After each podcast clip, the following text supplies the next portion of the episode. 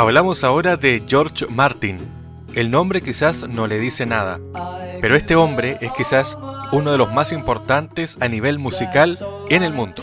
George Henry Martin nació en Londres el 3 de enero de 1926 y murió el 8 de marzo del año 2016. Martin fue un productor, arreglista, compositor, director de orquesta, ingeniero de sonido y músico británico. De hecho, estuvo asociado desde el inicio con los Beatles, la famosa banda de Liverpool. Frecuentemente se le menciona como el quinto Beatle, con referencia a su amplia participación en todos y cada uno de los álbumes originales de la banda británica.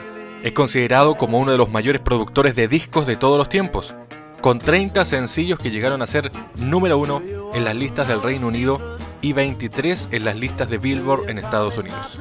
George Martin fue influenciado por una amplia gama de estilos musicales.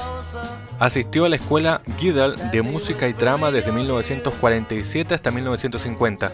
Estudió allí piano y oboe. Tras su graduación trabajó para el Departamento de Música Clásica de la BBC de Londres y en 1950 se unió a EMI, esta importante discográfica internacional. George Martin produjo comedias y canciones de novedad a principios de la década del 50, trabajando con Peter Sellers y Spike Milligan, entre otros. En una carrera que abarca más de 60 años, Martin trabajó en música, cine y televisión y también en las actuaciones en vivo. También ocupó diversos cargos ejecutivos en empresas de medios de comunicación y contribuyó a una amplia gama de causas benéficas.